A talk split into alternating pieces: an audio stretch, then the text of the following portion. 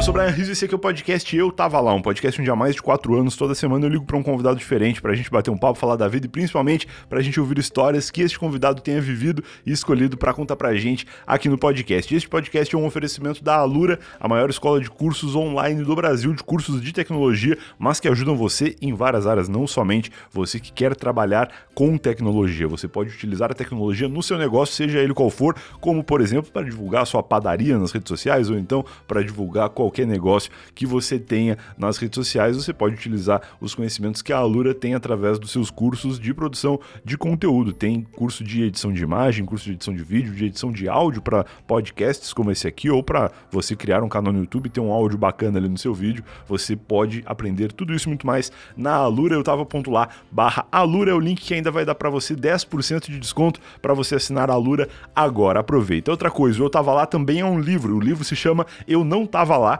e ele tem 30 das grandes histórias que eu escutei aqui contadas por mim mesmo. O livro tem ainda algumas unidades que eu vou mandar com autógrafo, com dedicatória e tudo mais. É só você comprar e avisar lá no link de compra que você quer que vá dedicado para alguém, no caso o nome da pessoa, seja o seu ou a pessoa para quem você vai dar o livro. Faça isso, me avise que aí o livro vai dedicado com o seu nome. Se você não falar nada, vai só dedicado sem nome, assim, porque eu quero autografar todas essas últimas edições que ainda temos por aqui. Para comprar o livro é só entrar no oitavo.lá barra livro e você vai encontrar os links da Amazon, né? O link do e-book, que é a versão digital, que essa não tem como eu autografar, mas você pode receber instantaneamente na hora que você compra no seu Kindle ou no seu smartphone ou no aplicativo que você usa para ler e-books. E também você consegue ler três capítulos lá através do link do e-book totalmente gratuito. É só entrar lá, dar uma lida, que você já se diverte de graça. As primeiras histórias estão ali, as duas primeiras estão inteiras e a terceira até pela metade. Mas é bem legal, vale a pena dar essa conferida antes de comprar. E o livro físico também tem o um linkzinho lá, aí é o que eu falei antes. Compra lá que também vale muito a pena ter o livro grossão em casa, tem quase 300 páginas, é bem legal de enfeitar sua estante depois que você tiver acabado de ler, especialmente se for com autógrafo, né? Porque logo não vai ter mais autógrafo dedicatória, vai que eu morro, aí vai acabar ficando bem mais valioso aí você ter este bem na sua casa, beleza? Então é isso o episódio de hoje. Vamos ligar para Juliano Coração, um cara que eu conheci aleatoriamente num outro podcast que eu fazia, o 2 em 1, um, que eu apresentei junto com o Lucas Salles em 2021, foi muito legal. E a gente se encontrou lá, gravamos, conversamos. Ele é um cara muito interessante que tá totalmente ligado ao universo das redes sociais, à produção de vídeos curtos, né? Ele bombou muito no TikTok uns anos atrás, acho que em 2020, e é um universo que é novo para mim. Você que tá ouvindo esse podcast, se eventualmente não sabe, eu tô com uma série de vídeos curtos no TikTok, no YouTube e, e, também no Instagram, lá nos Reels, que tá bombando absurdamente, assim, mais de 15 milhões de visualizações só no YouTube nos últimos 30 dias, assim, e, e nas outras redes também tá bombando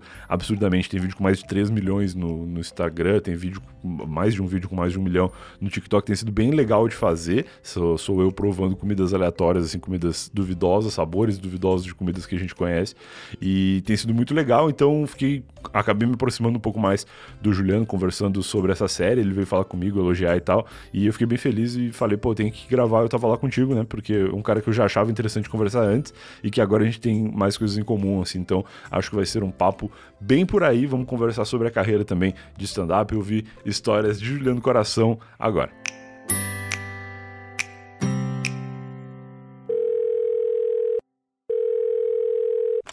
Alô, Juliano Coração, bom dia. Alô, tudo bom? Brian? E aí, como é que tu tá, cara? Tudo bem? Tudo lindo, melhor agora com essa companhia via telefone. Que isso, uma companhia matinal. Eu tô me sentindo a Ana Maria Braga ligando para alguém de manhã. Porque esse aqui não eu... é um negócio comum de acontecer, cara. Eu sempre registro quando eu gravo um podcast de manhã, eu, eu fico feliz porque eu me sinto saudável. Eu falo, pô, olha só, acordei cedo ah, pra gravar. Isso é muito legal. E a voz de manhã tá mais grave, a gente se sente locutor. Meio radialista. Mas como é que tu tá, cara? Tu é. costuma acordar cedo normalmente ou tu acordou só pra atender essa ligação?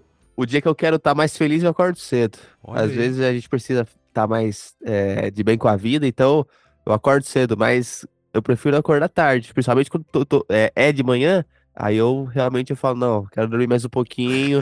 aí meio-dia eu acordo, geralmente. Eu tenho isso aí também. Eu, eu, na verdade, eu sou mais feliz acordando tarde, eu acho.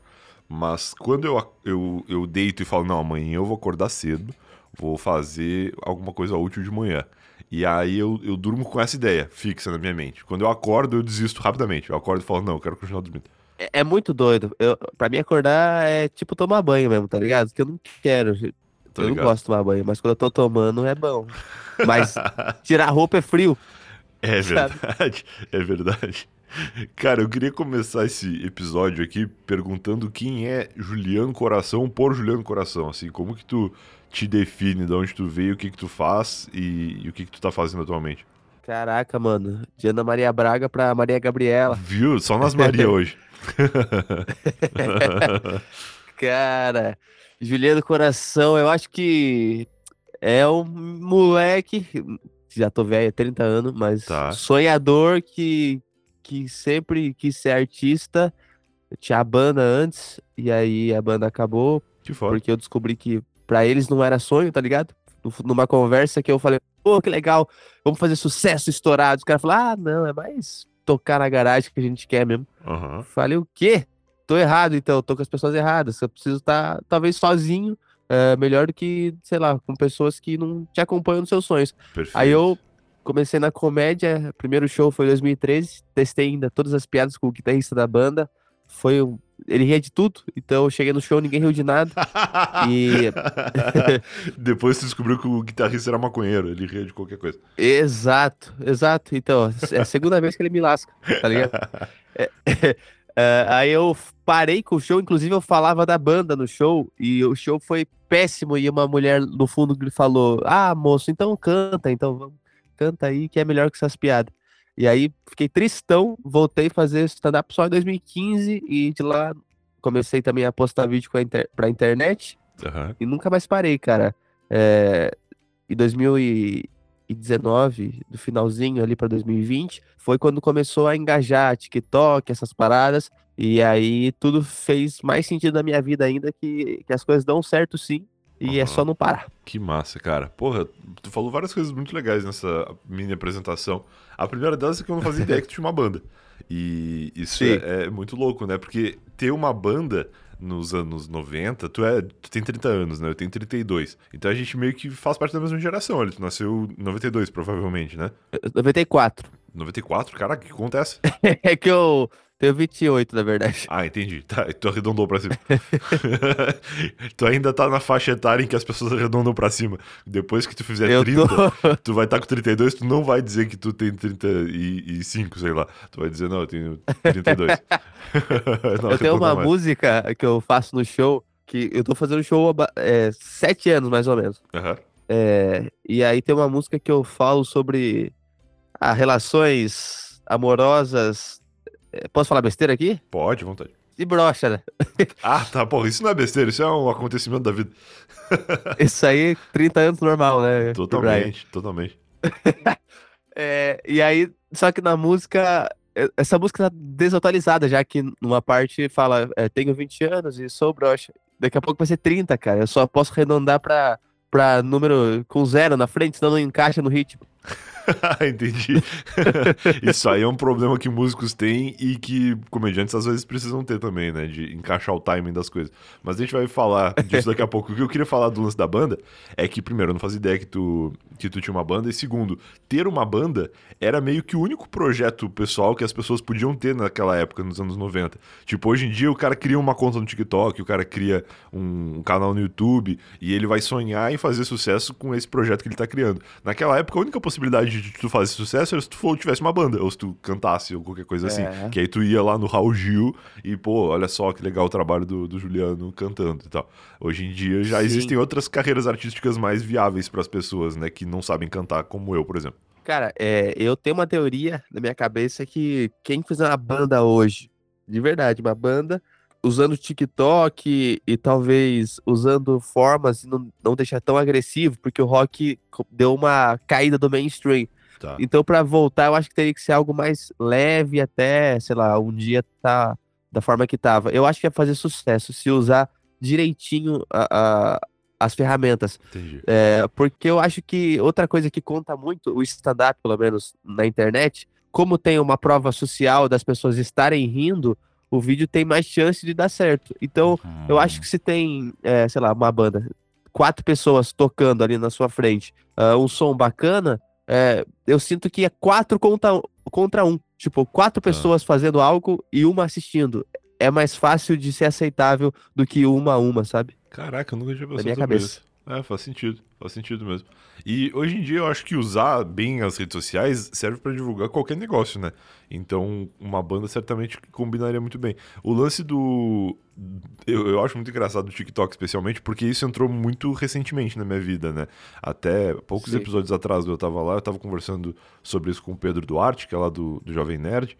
E ele tava falando Aham. sobre criar pro TikTok e tal. E eu lembro que eu falei pra ele, cara, eu tenho 3 mil seguidores no TikTok, de vez em quando eu posto umas coisas lá e tal. E falando mais ou menos como que o TikTok funcionava. E antes desse episódio ir pro ar, eu já tava com mais de 50 mil seguidores no TikTok, porque eu fiz uma série lá que bombou. Caraca. É, e aí, cara, a série bombou e eu ganhei 50 mil seguidores do dia pra noite, assim. E aí eu fiquei, cara, é muito louco esse universo do TikTok mesmo, e eu já tô pra bater 100 mil lá agora. Então é, é muito doido, assim, como se tu fizer alguma coisa certo, o algoritmo meio que te recompensa, né? Ele distribui para as pessoas verem mesmo, e se as pessoas gostam, elas seguem. Então é, é muito legal, assim, também, como as redes sociais mudaram, né? Antigamente era muito difícil de fazer uma coisa que fosse vista por 50 mil pessoas. Eu acho que hoje em dia tá bem mais justo, assim, cara. Se você tem um produto de qualidade, a chance é, é grande, cara. É, aconteceu um bagulho que eu nem comentei com ninguém ainda, Ah. mas é, é parecido com o que, tá, que, com que rolou com você no TikTok, tá rolando comigo no Instagram. Fora. É, a, a minha conta no Instagram primária é uma mistura de coisas, né? Ela é velha já, então eu já postei de tudo. Aí o que que acontece? Eu tenho algumas pessoas que trabalham comigo aqui e tal, com os vídeos e tal. Eu pedi pra uma pessoa, falei é o seguinte, vamos fazer um teste. Cria uma página, Juliano Coração Stand-Up no Instagram pra, gente, pra gente ver como vai, porque seria um conteúdo bem pontual, assim, ah, super focado no produto. Certo. É, então, mano, ah, do nada, eu acho que vai fazer, sei lá, pouquíssimo tempo, menos de um mês, a conta logo vai bater 100 mil K no Instagram, tá ligado? Caraca, Caraca. E o Instagram é difícil crescer, cara. É, pra mim, é a rede social mais difícil de crescer. E, e, cara, tá dando certo. Então, eu, eu senti muito que se você tem um produto que pro algoritmo, que seja bom, e pro algoritmo seja fácil de entregar, você tá facilitando a sua vida. Se você fala de bike, é só bike, não vem meter outra coisa no meio. Entendi, entendi. Não, isso é bom, isso é- essa coisa do nicho é boa também. Eu cresci muito também no, no Instagram recentemente, mais de 100 mil seguidores, meio que no mesmo período dessa, desse crescimento no TikTok. E, e eu senti que é meio que isso também. É, mas é estranho, porque o, o Instagram é diferente. O Instagram parece que ele é muito mais criterioso antes de divulgar alguma coisa, né? O TikTok parece que ele faz isso mais vezes com mais pessoas. Com certeza, velho. O, o TikTok é a- uma mãe. É, só que eu- minha mãe tá meio que me jogando pra fora de casa agora. TikTok tá foda comigo, cara. É porque o que acontece? Eu, lá tá com 4,7 milhões. muito Só foda. que, velho, é de um público que eu não faço mais conteúdo, cara. É complicado. Talvez eu vá ter que fazer o mesmo processo no Instagram. Já que eu quero entregar um outro conteúdo com mais assertividade, vou ter que talvez criar uma nova conta. Muito louco. De continuar o papo com o Juliano Coração, momento Alura para dizer que a Alura é a maior escola de cursos de tecnologia do Brasil que ajuda você a se profissionalizar na área em que você não tem ainda nenhum conhecimento ou se aprimorar na área que você já tem algum conhecimento que você já atua. Eu tava ponto lá, barra Alura ainda vai dar para você 10% de desconto para você assinar a Alura agora. Faça sua matrícula e comece a estudar na Alura. Tem muitos cursos lá, eu tenho certeza que assim que você terminar o primeiro curso, você vai descobrir um novo conhecimento aí que você quer é, aprofundar melhor e a Alura vai ter um curso para isso. E quando você vê, você vai ter feito 20 cursos na Alura, porque eu já fiz mais do que 20 cursos na Alura e me ajudou muito profissionalmente, inclusive a desenvolver essa série que eu tenho conversado com o Juliano aqui no episódio. Então, vale muito a pena você adquirir conhecimentos aleatórios aí ao longo da vida, porque em algum momento você acaba usando esses conhecimentos juntos e eles fazem você encurtar um caminho, né, para chegar no, no sucesso de algum projeto ali, porque você já tem conhecimento na área, no mínimo para conversar com alguém que vai ajudar você a fazer, né? Na hora de contratar alguém, é legal você ter um conhecimento básico sobre o que aquela pessoa vai saber, vai fazer para saber se ela tá fazendo certo, para ajudar ela a melhorar também de acordo com o seu desejo, beleza? Falei bastante. Eu tava ponto lá barra Lura, 10% de desconto, assina aí que eu garanto para você que a Lura vai ajudar a melhorar a sua vida. Agora sim, vamos continuar o papo com o Juliano. Só que eu até crio novas contas, mas como a conta no TikTok é verificada, ele apaga sempre as outras contas que eu crio. Sério? Se tu criar outra conta com o mesmo nome, ele apaga? Apaga. E não precisa nem ser o mesmo nome, é só Juliano Coração Stand-Up. Já fiz Juliano Coração Stand-Up, Juliano Coração Stand-Up 1, depois o 2, depois 3, agora já tô, já tô no Stand-Up Juliano Coração 1, 2. Então ele tá apagando, cara, e não tem muito o que fazer. Entendi. É, ele acha que é. Caraca, isso é bem Que, na interessante. verdade é mesmo. de certa É. forma, é, é tu mesmo, mas é falso. Muito bom. Cara, o lance do, do TikTok e do Instagram e de- dessa moda de querer fazer sucesso rapidamente com as coisas, porque a internet tá, tá meio assim, tem uns perfis que eu acho muito deprimente, que é só uns caras falando que música tu tem que botar no teu conteúdo pra viralizar. E aí, aí tu vê o cara assim, tipo, ah, ele fica meio que apontando na tela em vários lugares, assim, totalmente ridículo. E aí fica aparecendo umas informações de, ah, use essa música, poste às 9h35 da manhã, umas paradas assim. E aí tu clica na música pra ver e tem uma galera que seguiu o cara. E aí do nada tem uma senhora fazendo um bolo e tocando Acorda Pedrinho no fundo. que claramente é uma música sobre brocha, inclusive, que tu falou no começo desse episódio aqui. E aí tu vê que é uma música de impotência sexual e uma senhora fazendo um bolo. E aí eu fico muito deprimido, cara. Eu penso, porra, que, que sucesso é esse que essa senhora faz, que tem, sei lá, 20 mil pessoas que viram ela fazendo um bolo, e essas 20 mil pessoas nem É. estão num raio de alcance onde ela vai poder entregar um bolo pra elas, vai que de repente elas realmente querem um bolo. então, tipo, é um bagulho Cara. muito louco que a gente tá vivendo, assim, que as pessoas acho que não estão muito ligadas também, que não faz sentido. É, mas as pessoas só, querem fazer sucesso depois de ir lá ver o que acontece, né? É, é. Tipo assim, ah, a partir daqui eu trabalho, eu, fa eu, sei lá, mudo a rota, faço alguma coisa que eu realmente queira de verdade. Eu tô ligado Que foi, que tu é um, que um nerd de, de números de rede social, né? Tu entende realmente o que tu vai fazer ali antes de começar. Cara, hoje em dia eu tô tendo. é, tipo assim, eu digo assim, que eu tô mais focado no que eu amo fazer, cara. Tá. É, até às vezes eu falo pras pessoas isso. de- cara, depois que minha cachorrinha morreu, que faz acho uns três meses, Caramba. Ca- mudou minha vida, cara, porque eu, eu vi que a vida realmente é um sopro e se eu fizer o que eu não gosto, eu tô sendo muito burro, tá ligado? Entendi. E, e aí eu tô muito mais focado em fazer o que eu amo, que é comédia, stand-up e tal.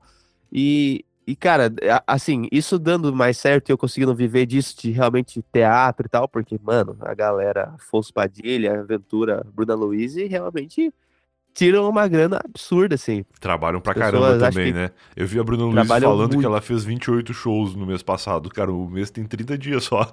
Não tem como tu É, fazer 28 cara. shows e, e descansar ao mesmo tempo, né? Ou tu trabalha Não. absurdo, ou tu não ganha esse dinheiro também. Eu acho que ela deve dormir entre uma sessão e outra, cara. Não é possível. Bizarro, né? Tá ligado? Inacreditável.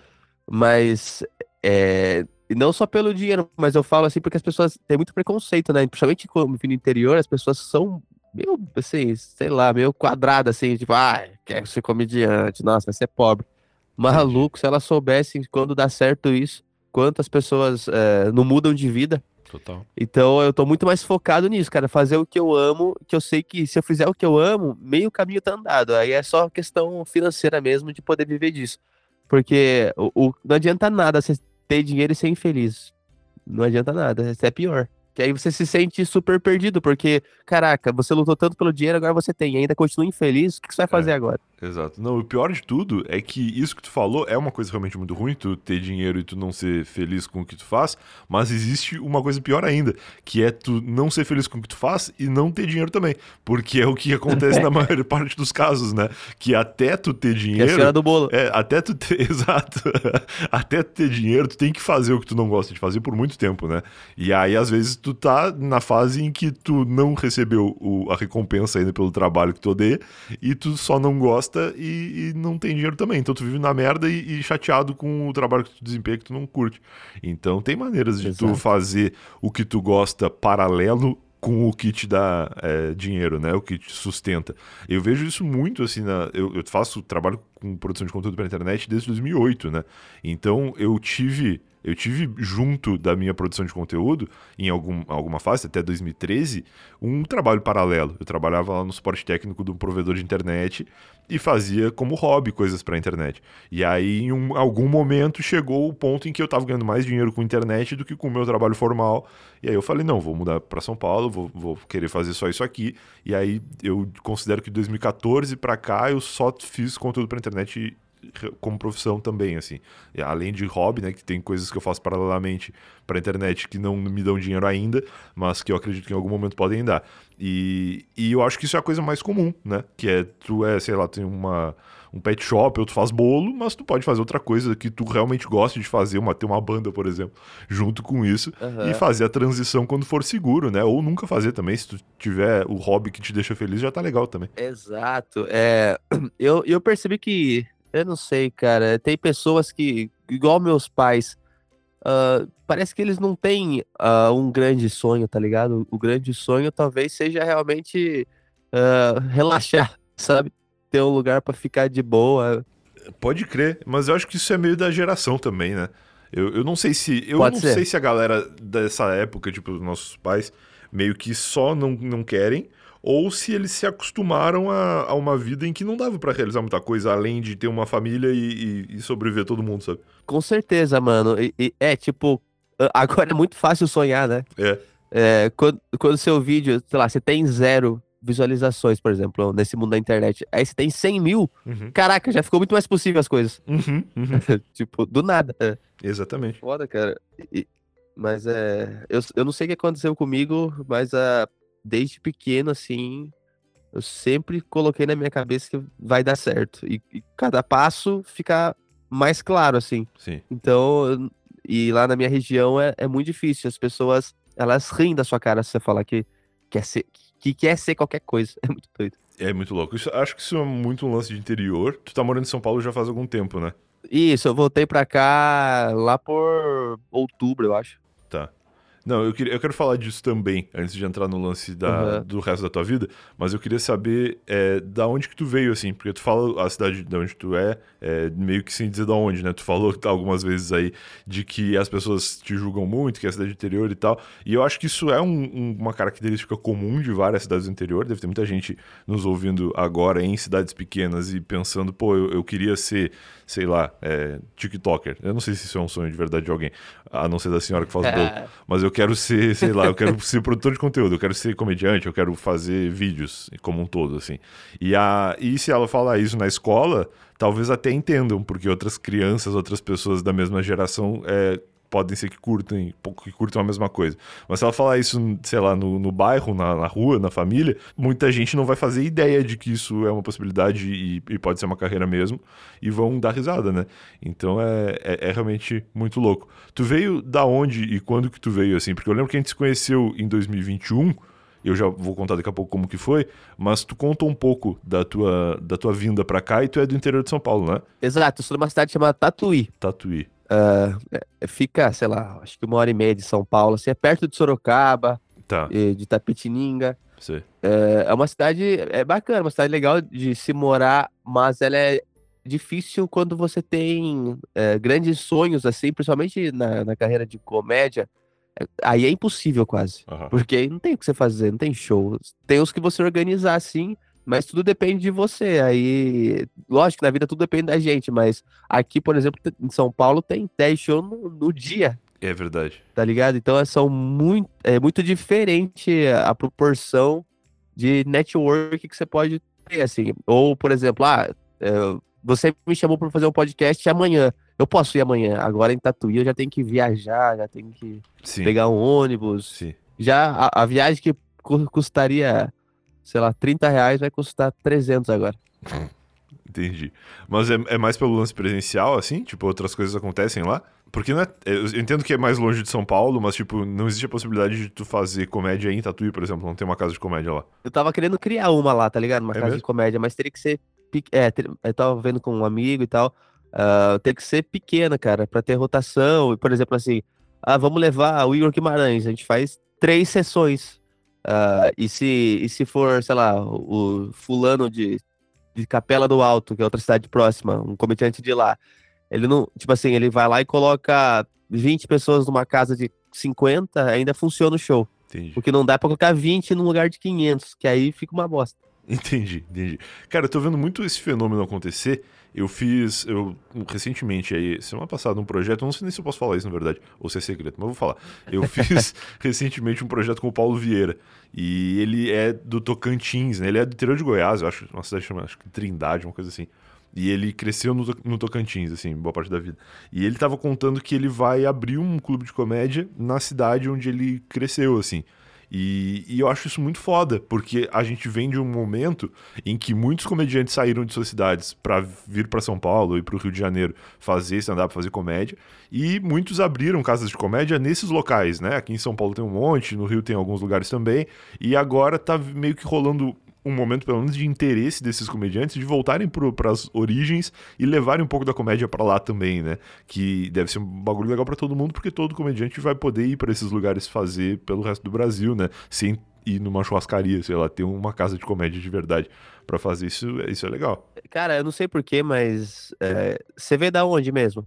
Eu vim do Rio Grande do Sul, uma cidade chama Rio Grande, lá, lá no sul mesmo, bem no sul do Rio Grande do Sul. Tem um amigo de lá, chama Léo Oliveira, comediante também. Ah, é? Que legal. É, então, eu não sei, cara, se você tem isso, mas eu realmente tenho um apego muito grande pela de onde eu vim, assim, eu não sei. Tá. Sei lá, acho que minha família tá lá também, então. Ah, sim. Você acaba sim. tendo esse, esse, apego. Uhum. É, então, a gente acaba tendo esse apego. E eu acho que a gente quer, sei lá, cara, de alguma forma contribuir, de algum, sabe? Porque se você realmente, igual o Paulo Vieira, faz um clube de comédia no, do lugar que, de onde ele veio, é tipo assim, caraca esse cara deu certo e ainda tá pensando na gente, sabe? É um bagulho legal. legal né? É, porque isso, fazer... de certa forma, considerando que tu abra aqui no, na cidade de onde tu veio, Tatuí, né? Uhum. Isso não é só tu levar os comediantes daqui para lá, é tu também mostrar pra molecada de lá que é possível eles fazerem, porque agora vai estar tá muito mais perto deles, né? Nossa, total, velho. Você acaba criando a bolha da sua cidade disso aí. Sim. Da sua região, às vezes, né? Sim. Por exemplo, lá em, em Tatuí tem a, a cena da comédia em Sorocaba, mas em Tatuí não tem. Inclusive, cara, Tatuí, deixa esse protesto aqui. Ah. É, tem uns moleque querendo fazer stand-up, mas não é pelo stand-up, é por ser famoso só. E aí é muito Ai, ruim o show dos caras, os caras não estudam. É.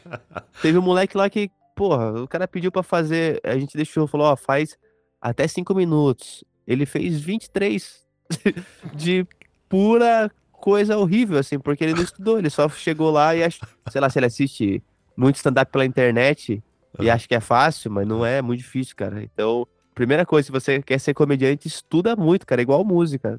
Se você, você não vai fazer show sem saber tocar violão. Sim. Comédia é igual. Exatamente, exatamente.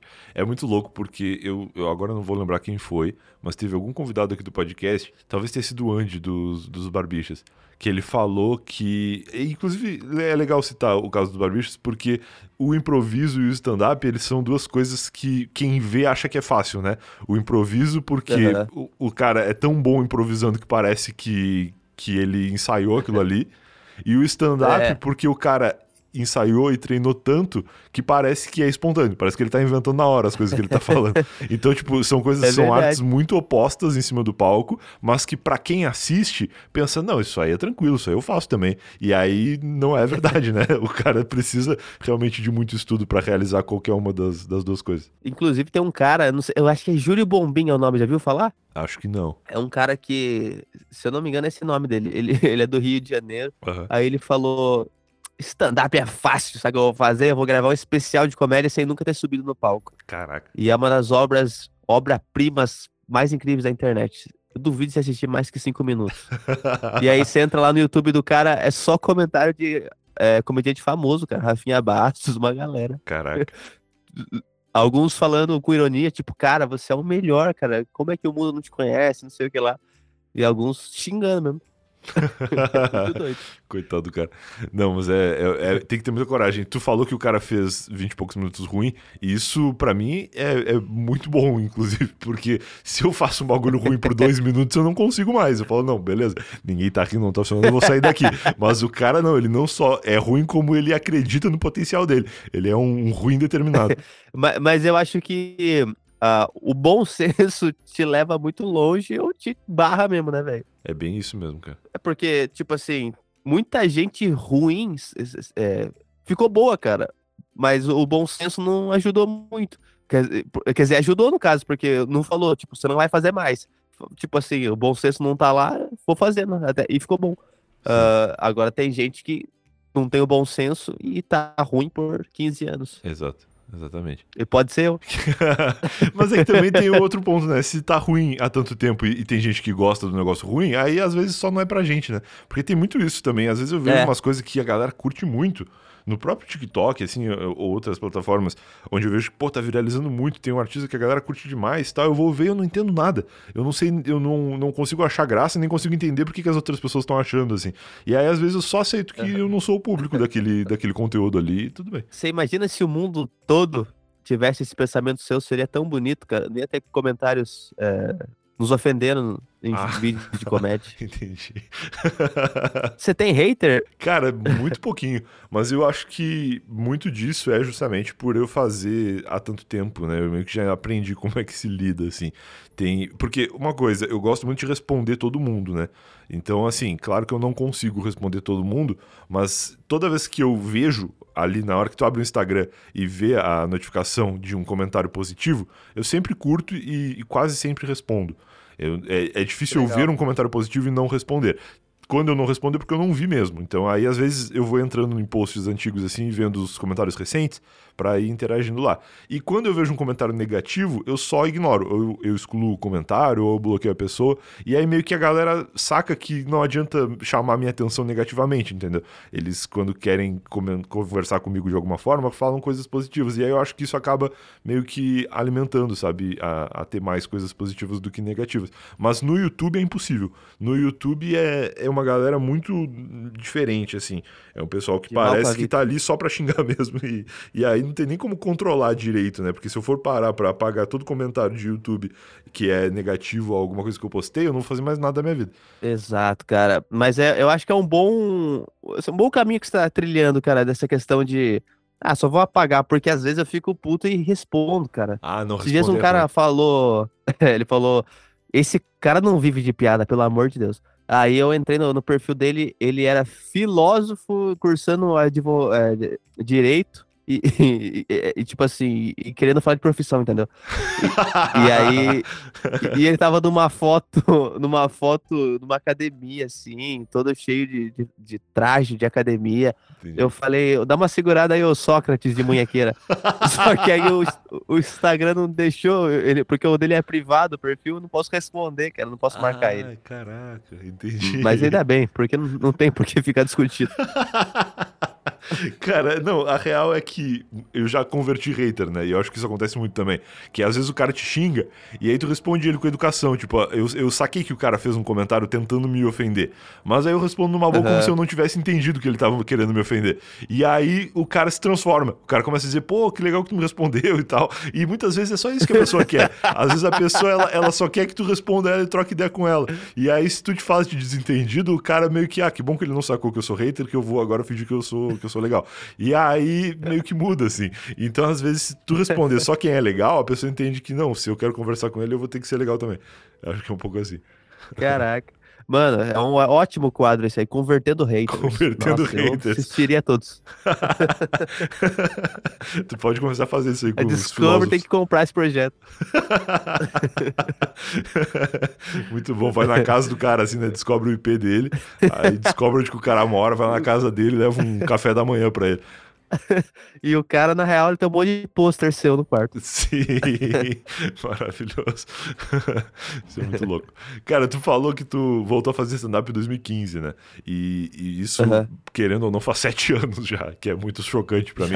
Porque, cara, o 7x1, ele aconteceu há duas Copas do Mundo atrás, se tu considerar que 2022 é ano de Copa, né? Vai ser um pouco mais pra frente esse ano, lá pra, pra novembro mas a gente já tá numa segunda edição da Copa do Mundo, depois daquela que o Brasil tomou 7 a 1 e as Copas são só de 4 em 4 anos, ou seja, a gente tá velho pra cacete já. Faz 8 anos que isso aconteceu. É verdade, cara. Nossa, cara, que coisa Assustadora, absurda. Né? Parece que foi ontem, né? Parece. É, eu, eu sempre acredito que esses fenômenos esportivos, eles são muito marcantes pra gente e eles acabam parecendo fazer menos tempo. Eu lembro da, da Copa de 94, por exemplo. Eu tinha 4 anos, mas eu lembro do entorno, assim. Eu não lembro, claro, de ver os jogos, mas eu lembro de eu estar tá ali jogando futebol de botão, que eu gostava muito. Eu lembro da minha avó estar tá na minha casa lá vendo os jogos com a gente. Eu lembro de, de coisas que aconteceram naquele período, sabe? E, e pô, faz quase 30 anos, assim, então é, é muito doido. Cara, é muito doido mesmo, porque você tinha quanto? Quatro, seis anos? Quanto você tinha? Eu tinha quatro, tinha quatro. Nossa, é muito. É de... Cara, não lembro de nada de quatro anos. Eu lembro. Quando eu Era, tinha quatro anos. é muito louco. E 98, mais marcante ainda, porque eu já tinha oito. E eu lembro que quando a França ganhou do Brasil na final, naquele jogo do Ronaldo e tal, eu não tinha total compreensão do que que tava rolando, né? Do lance do, do Ronaldo ter machucado e, e da convulsão e tudo mais. Mas eu lembro que eu tava no aniversário de um amigo meu. E aí foi, tipo, o aniversário mais triste do mundo, assim, porque, porra, aniversário no dia da final, à noite, assim, todo mundo com- comendo um bolinho e vendo o Brasil perder pra França. E aí foi muito deprê, assim. E depois, em 2014, eu tava no aniversário também, aqui em São Paulo já, e também foi muito triste. Então, a, a recomendação é não façam aniversários durante a Copa do Mundo, porque vai acabar marcando tua vida pra sempre. A não ser que você não seja do Brasil. A não ser que não seja do Brasil. E se tu me convidar, acho que a chance é pior ainda de, de acontecer alguma coisa assim. Porque eu já estive em dois aniversários em Copas do Mundo trágicas pra, pra nossa seleção. É foda. Então fica a dica, nunca convide o Brian pra, pra momentos felizes. Momentos felizes não é contigo. Exatamente. Mas, cara, sete anos de stand-up é uma carreira longa já, né? Cara, pra. É, assim, a gente costuma dizer né, no meio da comédia que a sua idade de comédia é a sua maturidade no palco como se fosse na vida. Então, Tá. o meu show é como se fosse uma pessoa de sete anos falando coisa lá. Tá ligado? Aham. Tipo assim, é, é lógico, você pode. É, é que a comédia no Brasil é muito jovem ainda. né? Você pega, sei lá, o, o Thiago Ventura é um adolescente falando no palco, né? É, é, eu sou uma criança, mas tem, lógico, tem bebês falando e fazendo solos, que é um absurdo. Tem bebês gravando especiais de comédia, assim. Caraca, que coisa bizarra. Tipo, calma lá, tá muito cedo, cara. Tipo, é alguém sem maturidade de comédia falando. Então, é uma carreira que, que eu tô no meio termo ali, tá ligado? Eu, eu não sou. Não tô tão começando e não tô tão velho, assim. Tô bem no meio termo, perto da, da, da cena no Brasil. Mais perto da cena dos Estados Unidos, eu sou um nada. que lá a galera faz 40 anos já. Não, é muito louco. Eu lembro que, tipo, Ed Murphy fazia stand-up nos anos, sei lá, 80, 70, não sei porque acho que ele não é É. tão velho. Mas, tipo, é um bagulho que aqui no Brasil realmente não, não sonhava em existir, né? Não, e até existia coisas parecidas, mas com o termo stand-up não. Uhum. E eu acho que assim que coloca um termo em algo, é porque aí realmente formamos uma bolha, assim, sabe? Ficou mais sério, legal. Tipo, é, tipo, sei lá, não sei, alguma, tipo, o termo youtuber, né? Só rolou. Quando É. esse termo também foi, existiu, ficou muito mais claro que, do que se tratava. Faz sentido. É, eu acho que na música é assim também. O emo. Ah, o emo existe, é isso aqui. Antes Caraca. devia ter um monte de coisa parecida, mas não se tinha o, termo. Cara, é verdade. Isso, é- isso dá, dá até uma profissionalizada pro negócio, né? Porque até então, o, Sim. sei lá, o. Eu, eu pensei no Chico Anísio, mas acho que não é muito o caso, porque o lance dele era mais de personagem. Mas, tipo, quem que contava piada no palco? Mas ele fazia também. E, e ainda tem um show em Nova York, eu não sei onde é que é. Hum. Eu acho que é Nova York, ele tem um especial de comédia, cara limpa, assim, é mó foda. Que foda, cara. Mas já tinha, tipo, o Tom Cavalcante, ele, ele não tinha esse título, né? Ele era só um imitador que ia no palco fazer coisas. Sim, no Brasil, durante, porra, até pouco tempo atrás, a comédia era realmente isso, imitação e personagem. Aí o Diogo Portugal começou a, a ir programa de TV, Faustão, no Jô, e começou a mudar realmente. Opa, isso aqui existe e chama stand-up. Ele foi um dos grandes realizadores. Eu lembro bastante, isso é muito papo de velho agora, de livros de piada e de disco, tipo vinil de, sei lá, do Ari Toledo, que era ele contando piadas, que aí, claro, não, eram, não era stand-up, porque não só não era ele de pé no palco, mas também não eram piadas próprias, né? Era tipo piada de português, piada de. Muito coisa muito datada, assim, da, daquela geração ali.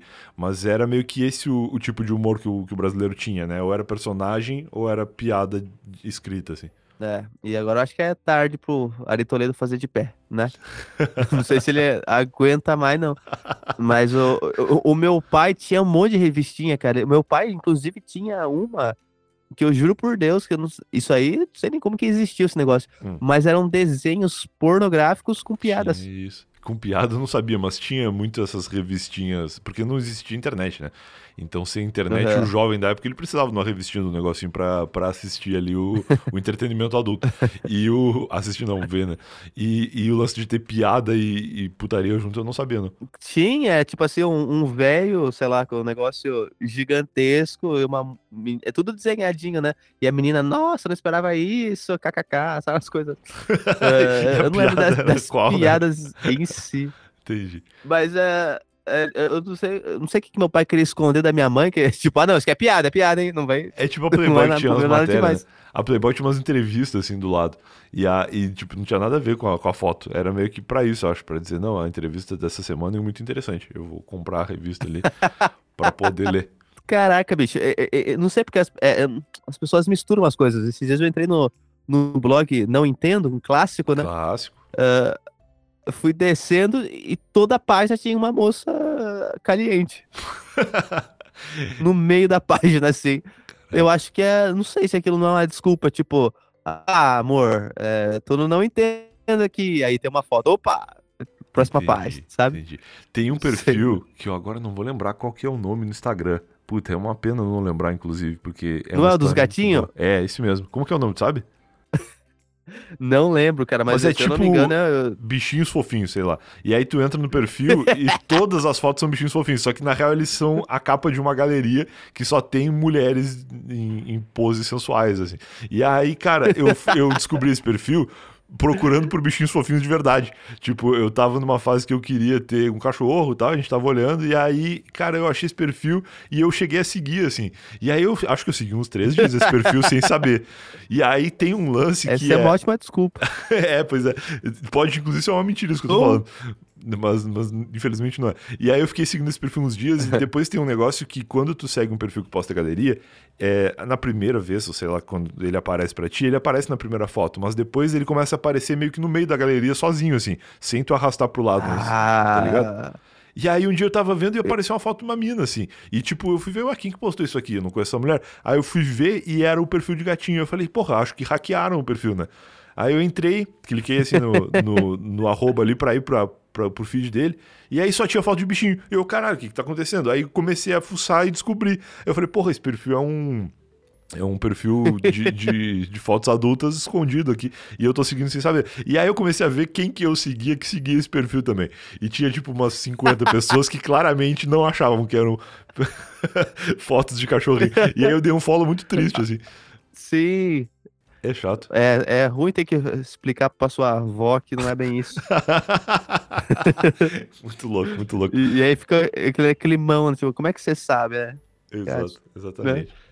Mas, cara, esse podcast se chama Eu Tava Lá. Não à toa, a gente gosta muito uhum. de ouvir histórias das pessoas, histórias de vida que as pessoas tenham vivido profissionalmente ou, ou antes das suas profissões, ou seja lá que histórias forem.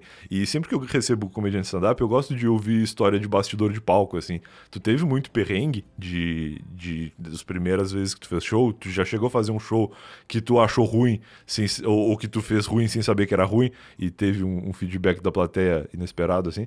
Mano, teve várias coisas acontecem, assim. Por exemplo Cara, eu sou uma pessoa muito ansiosa, então tá. é, eu tô falando com você aqui agora porque eu tô no microfone sentado falando com você. Tá. Mas quando eu tô no telefone é, real, assim, eu fico andando pela casa, dando volta na mesa. Caraca, pode crer. É, não consigo ficar parado, cara. Eu, eu me sinto perdendo tempo parado, mesmo que eu esteja trabalhando, assim, eu fico agoniado. Entendi. E aí, antes de, de entrar no palco, eu fico andando às vezes, assim, porque eu, tipo assim, caraca, eu vou entrar no palco. Eu, sei lá, eu tô animado, eu tô andando.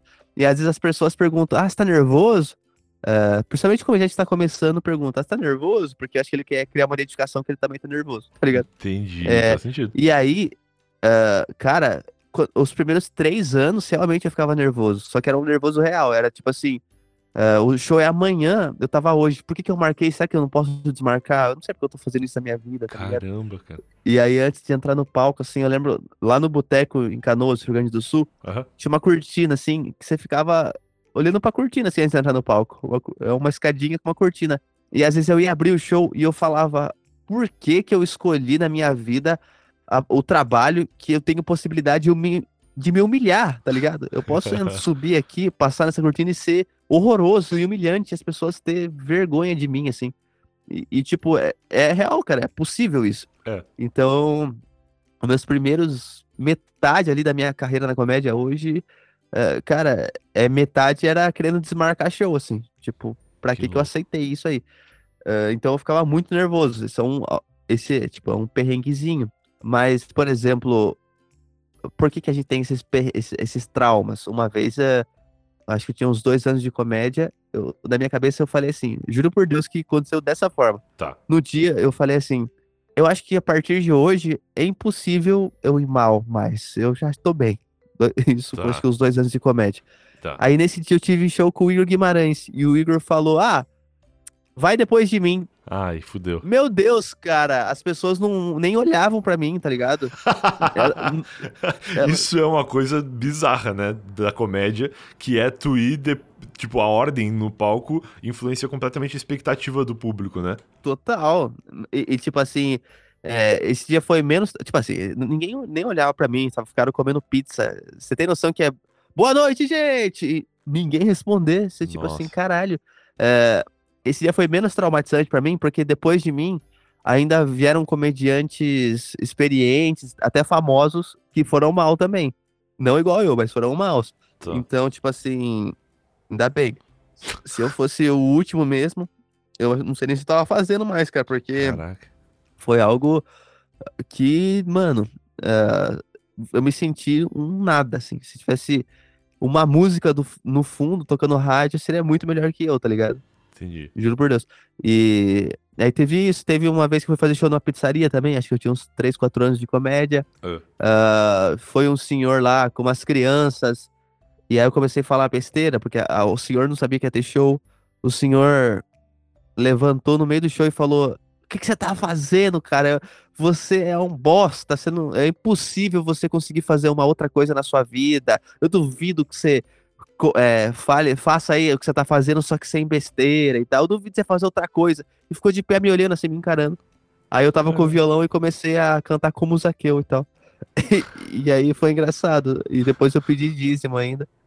Mas foi uma tortura, cara. No palco você passar por isso e as pessoas tudo olhando para mim, tipo, o que, que você vai fazer agora, sabe?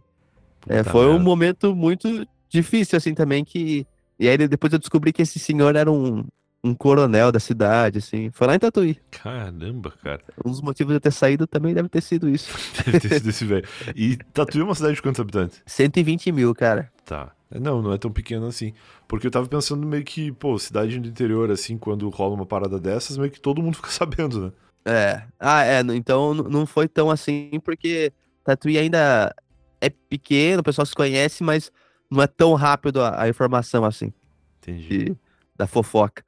E, e também eu, eu, acho que eu meio que me saí bem nesse dia por ter cantado como Zaqueu e as pessoas ter cantado junto, claro. balançado a mão. É, mas se fosse só humilhante, ah, o Juliano saiu chorando do palco, eu acho que o pessoal ia saber. Entendi, tudo meio que teve um, uma maneira interessante de desenrolar ali, né? levando pra, pra comédia ainda. Isso é muito louco. Eu tenho muita vontade, assim, sempre tive, né, de fazer stand-up. Eu acho muito legal. Mas eu reconheço que eu sou o cara que vê na TV e acha legal, mas que talvez eu não fosse o cara que fizesse. Porque não, não é só escrita de texto e, e, e execução, né? É muito da coragem e do, do improviso também, né? Porque num momento como esse aí, tu pode ter o melhor texto do mundo que tu não tem o que fazer. Tu precisa é, improvisar ali qual que vai ser a tua reação na frente do, do maluco na plateia. Cara, eu ia até te perguntar isso sobre stand-up e tal, porque na minha cabeça é, você seria, seria uma pessoa que se daria muito bem, assim, e, e levaria metade do tempo que as pessoas levaram para ter um sucesso na área. Tenho quase certeza disso. Será, cara? O Maurício Meirelles me falou isso em 2013. E aí eu, na época, eu acreditei muito. Eu falei, porra, vou fazer tal. E aí eu comecei a escrever uns textos e tal. E eu até achei que era legal. Mas na hora de pensar, pô, será que eu vou subir num palco para fazer isso aqui? Eu comecei a achar que não ia rolar. E eu ainda acho meio que não rolaria, assim. Talvez eu tivesse um pouco mais facilidade do que qualquer outra pessoa que comece do zero, porque eu já escrevo e já faço coisas eh, relacionadas à comédia para outros formatos. Mas eu não sei se eu saberia desenrolar, eu acho que não. Justamente por causa dessa coragem, cara não é só tu subir e falar, tu tem que lidar com pessoas do outro lado. E muito do que eu fiz na internet até hoje passa por esse processo mágico chamado edição, né? Então é muito mais fácil de tu acertar quando tu faz as coisas e tem o recurso de avaliar primeiro e, e ajustar e editar e depois colocar para as pessoas verem, né? Mas eu vou te colocar uma outra visão, cara, que a, que a piada também é edição. Porque quando você faz uma piada ela não funciona, você vai na sua casa e edita ela e volta ah, depois. Sim, sim. É, mas é que já teve gente que viu o bruto, né? E aí isso aí tu tem que ter uma coragem de, ah, as pessoas viram, não gostaram, agora eu vou arrumar e na próxima vai ser melhor. Mas é aí que tá, eu acho que se você começa. Por isso que eu tô te falando que eu acho que você é o cara para isso. Porque você ia sacar que, opa, tô começando vou em shows que não alteram em nada a minha vida. Não, tá ligado? Ninguém sabe que eu tô aqui. Exato. E, e, se, sei lá, fui malzão, Obrigado, Sobrar Riso, nem falo direito seu nome. Pô, ninguém me conhece. eu tá sou ligado? Juliano Coração, esse foi meu jogo, muito obrigado. O nome de outra pessoa, isso, exatamente. Mas eu, eu acho você. É, é, é, que um dos pilares da comédia, que é quase tão importante quanto o palco, uhum. eu vou dizer que é 10% menos importante que o palco, é o, o network. E porque o network, eu, você é uma pessoa muito inteligente disso. Você, além de já ter um network, faria facilmente networks por, pelo que você trabalha, pela sua importância, pelo seu profissionalismo. É, então você, tipo assim, teria um network muito fácil. E o network não é só negócios, o network é alguém experiente te falando, cara, muda a piada nisso aqui que ela vai dar certo e vai realmente dar certo. E tipo assim, caraca, então o network, além do profissional me fazer crescer aqui nos contatos, o cara tá me arrumando a minha piada, sabe? Caraca, é, sim, isso é foda. É, então, é, e cara, eu tenho certeza que se. Mano, um aninho seu equivaleria a cinco da cena. Caraca. Pô, eu fico, fico muito feliz com os elogios. Inclusive, se um dia eu resolver fazer stand-up, então eu vou contar só pra ti. Não vou contar pra mais ninguém, eu te falo. e aí tu vai no show junto lá e vê eu passar vergonha. Exato. E toda vez que for mal, fala Lucas Salles. Fala Isso, Lucas eu sou o Lucas Salles, esse foi o meu stand-up. É muito bom que. Cara, tu falou o lance de fazer stand-up em pizzaria. Isso é muito normal, né? Em vários lugares do Brasil. Não sei se em São Paulo isso ainda acontece, mas o problema de tu fazer na pizzaria não é só o fato de que não é um ambiente é, estruturalmente, fisicamente preparado para show, porque eventualmente não vai ter nem palco, mas é também o lance de que a plateia não tá preparada, né? O cara ele só foi comer pizza, ele não sabe o que, que tá acontecendo ali. e isso deve gerar muito constrangimento. Muito. Uma vez eu, eu fui numa pizzaria que o palco, mano, era o mano, era minúsculo, era é, de madeira bem pequena, assim, que era que você andava, ele desequilibrava, você achava que você ia cair. Ah, né? um, um pallet no chão. Mano, muito menor, muito menor. Eu, até falei, ó, ó, galera, vocês colocaram um carrão pra eu fazer o show. Porque, cara, é, é, você tem noção que você dá. Não sei se você já andou de skate? Cara, eu sonhava em ser skatista quando eu era jovem, mas a minha cidade tinha poucas ruas asfaltadas, então não, não deu. Mas eu, eu já é, então... subi no skate algumas vezes. Então, o palco dava manual, tá ligado? Tô ligado. Não, eu já joguei Tony Hawk, eu sei exatamente a sua referência. Então, é isso. É, e a pizzaria, tipo assim, os garçons servindo, voando, né? Porque o stand-up que acontece? É uma hora e meia ali, aproveita esse tempo, bar. Então tá. vende tudo que você tem que vender, porque depois disso o pessoal vai embora. A não ser que você coloque uma outra atração, música e tal, mas geralmente é, o stand-up é caro, tá ligado? Sim. Uh, você fazer um show de stand-up é, não custa barato. Entendi. Então, geralmente o pessoal não contrata música depois.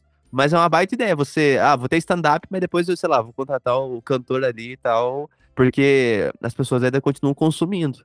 Entendi. Quando eu gravei, eu tava lá com a Giovanna Fagundes, ela contou de alguns perrengues de show e ela fez show até em açougue, assim, em lugares tipo Nossa. chamar. E aí a gente começa a ver que não é só o lance de o lugar não ser preparado e o público não saber exatamente o que vai rolar. É também de quem organiza o evento não saber o que é um stand-up, eu acho. Porque não tem bom senso nenhum, né? De contratar alguém para fazer stand-up num lugar onde o público não quer exatamente isso. Exatamente. E, mano, e rola muito de as pessoas consumirem stand-up realmente e falar, ah, vou produzir. É, por exemplo, tem um, um comedy aqui que eu não gosto de não vou falar o nome, mas é tá iniciando agora que os caras não manjam de comédia, são pessoas, é a primeira vez que eu vejo isso, pessoas que não fazem ideia do que estão falando, assim, sabe? Caraca. Divulgação toda errada. É, eu cheguei lá, existe o open mic, né? A pessoa que tá começando na comédia e tal. Tá. É, aí o cara falou para mim, você não quer fazer um show de open aqui? Eu falei, você tem que chamar open. Ele falou, isso, open bar. Entendi. tipo, o cara faz ideia do que tá falando. Acha que open mic era open bar. Entendi. Caraca, que loucura. Caraca, tudo errado, mano. E, e é foda, tipo, eu acho que tudo que você quer fazer, você tem que pelo menos conhecer o mínimo, né, mano? Uhum. Senão vai dar errado, claramente. Cara, exatamente. É isso mesmo. E, e, e eu, mano, vamos fazer stand-up, cara. Vamos, vamos criar uma série sobre isso. Um cara que começou stand-up zero. Obviamente isso já existe. Eu lembro, inclusive, tem um, um documentário do Seinfeld, eu acho, que é quando ele voltou. É o Comedian. Esse é o nome do documentário? Aham. Eu não lembro. É, o que eu ia falar é o, quando ele voltou a fazer stand-up depois da série. É esse? É esse mesmo. Da hora. É, que é ele com um comediante que tá começando. Inclusive, pô- pô, seria um puta conteúdo, velho. Se, se a gente começa a, a gravar, você começando e trocando ideia com a galera, seria da hora. Eu gostaria de participar disso. Pô, isso é bom. O Jacaré Banguela fez isso também aqui no Brasil, que era bem a ideia do, do lance do Seinfeld, que era meio que mostrar os bastidores do, do stand-up. E aí era legal, porque ele é um cara que, óbvio, tinha muito networking já na época, isso que eu tô falando deve ser, sei lá, 2012. E, e aparecia não só ele se preparando, depois ele no palco e depois ele trocando ideia nos bastidores, ali no, no camarim, com os outros comediantes que fizeram show naquela noite. E meio que os outros dando uma dica de, ah, essa piada que tu fez. É bem isso que tu falou, assim, do processo, né? E eu ac- acho que ele parou porque isso não deve ser interessante pro público que consome stand-up, né? Isso é mais interessante pra comediantes e pessoas que pretendem fazer de fato. E aí acaba sendo um negócio muito nichado, que pro YouTube da época não fazia sentido, mas quem sabe pras redes sociais atuais possa fazer, né? Cara, você me deixou triste. Por quê? Mas, mas é real. Tipo assim, eu acho que se a gente. Mas aí que tá, de novo vou puxar o seu saco. É. É, você não faria. você não faria no formato antigo. Com certeza, talvez atualizaria pra TikTok. Tipo, hoje fui fazer pela primeira vez show de stand-up e tal, tal, tal. Entendi, Foi entendi. assim, sabe? Eu acho que ficaria muito mais dinâmico. Vale só comentar que o Jacaré Banguela fazia muito bem feito. É que o público em geral não se interessava por isso. Mas eu acho que hoje em dia mudou muito também a, a questão dessa, desse público, né? E hoje tem muito mais Sim. gente na internet, né? Então é mais fácil de tu encontrar pessoas que têm interesse por uma coisa que tu quer falar do que era há 10 anos atrás. né? Sim, é, é esse lance de- fazer o bem feito, realmente, o Jacaré Banguela sempre foi referência. É, só que o foda é que o, o bem feito ah, não, não é mais o padrão, né? Aquele, o bem feito da época, o- é, hoje é muito diferente. O bem feito da época hoje é, é lento, né? Se você assistir um vlog, sei lá, do PC Siqueira, ou PC, não vou falar PC. O- Tu, do- tu escolheu um exemplo meio ruim. é, Mas eu agora ia você fala Felipe Neto também parece política. Esses caras é difícil. Mas qualquer vídeo que tu vê, eu entendo o que tu quer dizer, assim, qualquer vídeo É. que tu vê de 2013 é, é um vídeo que tem um timing totalmente diferente do timing de hoje, que eu vejo, inclusive, pessoas preocupadas, né? Que a juventude já não senta pra ver um, um filme porque ela tá acostumada a consumir conteúdo em 50 segundos, assim. E, e Exato. Para ela, qualquer coisa que demora mais do que isso é uma eternidade, né? Eu vejo muito Saturday Night Live, né? Que eles fazem sketches de comédia que tem dois minutos, três minutos. E, e isso é um bom tempo de sketch de comédia. Eu acho que deve ser a duração dos vídeos do Porta dos Fundos e tal. Mas pra essa molecada que consome TikTok, isso é muito tempo, né? Nossa senhora, mano, eu, eu me peguei com dificuldade de assistir especial de comédia. Foda, né? Que, porra, eu consumo muito isso, cara. E eu tava, nossa, tô cansado de assistir. Tá muito bom, mas eu tô cansado. Ainda eu acho que Eu- no stand-up, no, no especial assim, de, de comédia de palco, tu ainda tem um alívio cômico de minuto em minuto, pelo menos, né? Que tu dá uma risada e meio que parece que recomeça até tu dar a próxima risada. Agora, quando é uma, uma história mais devagar mesmo, aí realmente é muito difícil de pegar a atenção desse público. Total, mano. É, a, a comédia, dizem, né? Eu já li alguns lugares que dizem que nos Estados Unidos, se você demora mais que. De, cara, mais que 10, de 15 segundos pra ter uma piada, você nem é contratado, tá ligado? Tipo assim, eu não falo do começo ah, até os primeiros 15, não. É tipo, a cada 15, se, se você não fez rir, tá errado. Você não vai ser contratado pelo Caraca. clube de comédia. Porra, mas a, a exigência tá alta, então, porque eu tava pensando em minuto, então o bagulho é muito mais frenético do que eu achei que seria. É. É, é muito doido. Até porque eu, eu faço piadas de uma linha, geralmente, tá ligado? Tipo tweets. É, eu faço. É, é- é quase musical. É meio que tá, tá, tá, tá, tá, tá, tá. Sabe? Setup, setup, punch. Sei. Cara, tipo assim. Até storytelling. Você pega muito o Afonso fazendo isso. Você pega o storytelling dele, tem muita piada. Tipo assim, é, a história, beleza, tem o começo, meio e fim, mas enquanto isso, ah, vi é, um cartão de crédito e, pô, cartão, não sei o que lá, não sei o que lá, piada. Uhum. Ah, daí o cartão é grama, grama, taranã, taranã, piada. Então, tipo assim, é, ele tá, ele é muito bom, velho. Ele conseguiu fazer o impossível. Acho que só ele lança vídeos de meia hora semanal uh, no mundo. Impressionante. É realmente impressionante. impressionante. Não, é um trampo muito foda. Uh, a gente falou de, de colocar nome nas coisas. Uh, eu acho muito importante colocar nome nas coisas para eh, classificar aquilo. Por exemplo, no, no stand-up existe muita interação, tá ligado? Uhum. E... Isso, é, isso é um bagulho que eu não faria, cara. E eu acho que aí já tá uma barreira gigante já para mim. Que se eu fosse fazer stand-up. Eu não teria coragem de conversar com ninguém da plateia, eu acho. Mas eu acho que é muito no começo, porque a, às vezes é, você começa fazendo falsas interações, até começar na interação mais freestyle mesmo.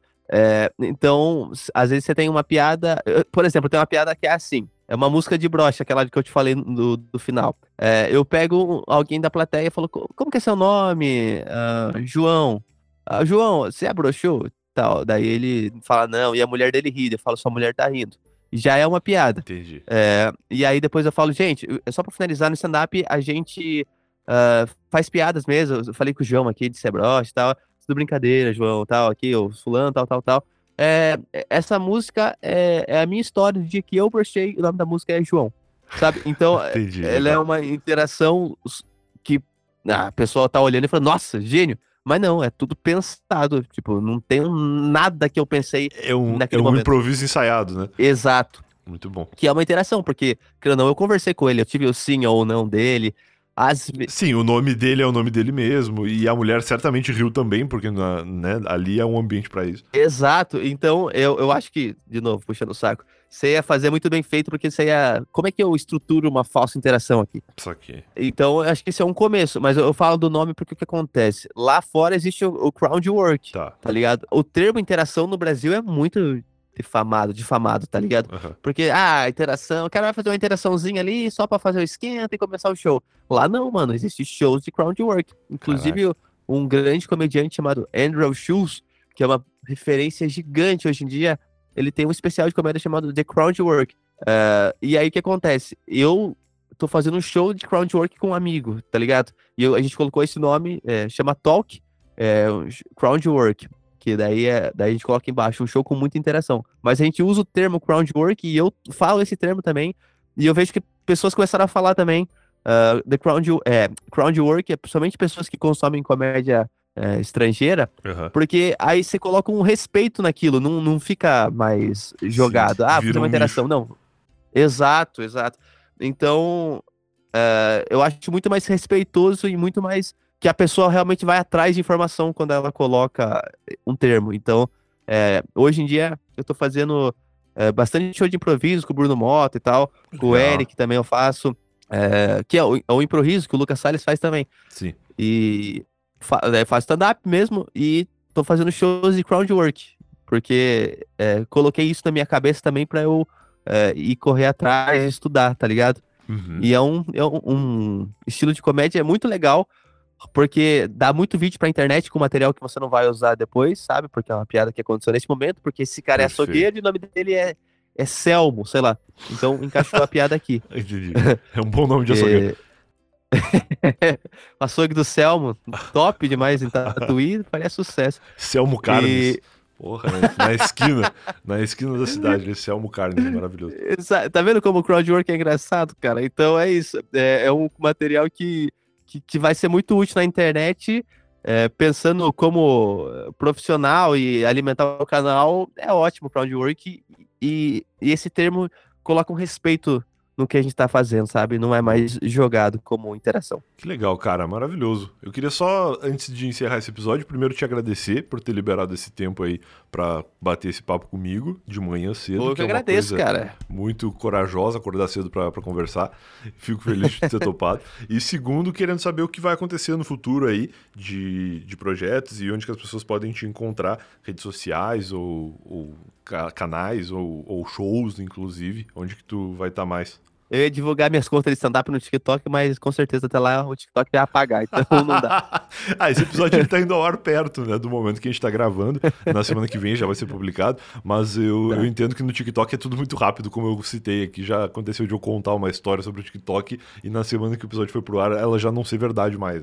Então é, é muito louco. Ó, então, é, até vamos fazer esse teste juntos aqui. É, ah, eu tô com essa conta que eu te falei aqui, é, Juliano Coração Stand-Up. Gostaria de divulgar ela, né? Vai semana que vem pro ar. Atualmente, ela tem 71,9 mil seguidores. Pô, vamos ver quando sair. É, Juliano Coração Stand-Up no Instagram. Quando sair o episódio, se vai ter aumentado, porque as redes sociais é muito doida, né? No mesmo tempo que tá crescendo, de repente o Instagram fala, não, não gostei não, parou. É, de repente para. então, é até um teste. E um teste maior que o que acontece, eu tô focando é, 100% minha vida na comédia stand-up durante os próximos, sei lá, no mínimo uns três anos, próximos três anos. Tá bom. E, e, nesse episódio eu não consigo ainda lotar show, quer dizer, eu não tô rodando com solo, né? Eu só vou começar a rodar com solo em setembro. Vai, começar lá no acústico. Se quiser abrir, tô convidando, hein? Olha aí que isso, convite ao vivo. Não, seu... se, se eu topar esse convite, ninguém vai saber. Então, a gente fala sobre isso depois. tá. Ó, dá tempo aí de pensar em cinco minutão legal aí pra testar em Pode setembro, crer. hein, mano? Cinco TikToks, né? São cinco TikToks isso aí. Exato, pelo amor de Deus, hein? Não seja preguiçoso. É, então, é, é, eu quero realmente focar a minha vida no stand-up. E hoje em dia é, vai ser o começo dos meus testes. Eu acredito que vai ser um pouco difícil ainda de lotar shows, mas eu quero escutar esse episódio daqui três aninhos. Pô, legal. E tá lotando teatros, pelo Caraca, menos bares, se Deus quiser. Que legal, cara, isso é, isso é, muito bom. Esse podcast aqui, ele já tem quatro anos e pouco, né? Ele começou em 2018, com um episódio do Maurício Meirelles, inclusive, que eu mencionei aqui falando de stand-up. E, pô, já deve estar tá rolando isso com muita gente, né? Gente que participou do podcast lá no começo e que hoje em dia tem uma vida completamente diferente, assim. E é por isso que eu acho legal convidar pessoas de novo, né, pra falarem mais de suas vidas e tal. Mas é isso, pô, obrigadão por ter topado aí. Quero te convidar de novo daqui a três anos, então, para saber como que é a tua vida agora que tu lota o Maracanã fazendo oh! show de stand-up. Cara, se for ao contrário disso, não me chama, hein? Fica feio. tá bom. Combinado. se eu não lotar uma, um, uma quadrinha de futsal, pelo amor de Deus, não me chama. Valeu, cara. Um abraço pra. Obrigado, velho. Adorei, cara. E, ó, vou cobrar o stand-up, hein? Tá bom, pode cobrar. Se, se eu vou retribuir ou não, isso aí fica entre a gente por enquanto. Tá, tá bom. Valeu, cara. Fechado, mano. Obrigado, Brian. É nóis. E esse é o Eu Tava Lá, ouviu até aqui. Eu espero que tenha gostado. Grande Juliano Coração, um cara muito legal que já ficou marcado aqui. Daqui três anos ele volta, ele vai estar tá lotando o Maracanã. E aí vai ser muito legal ouvir histórias de alguém que lota o Maracanã em seus shows. Se você curtiu o Juliano, não deixe de seguir ele, acompanhar ele nas redes sociais aí. E me acompanha também, tá tudo linkadinho aqui no post. Tchau.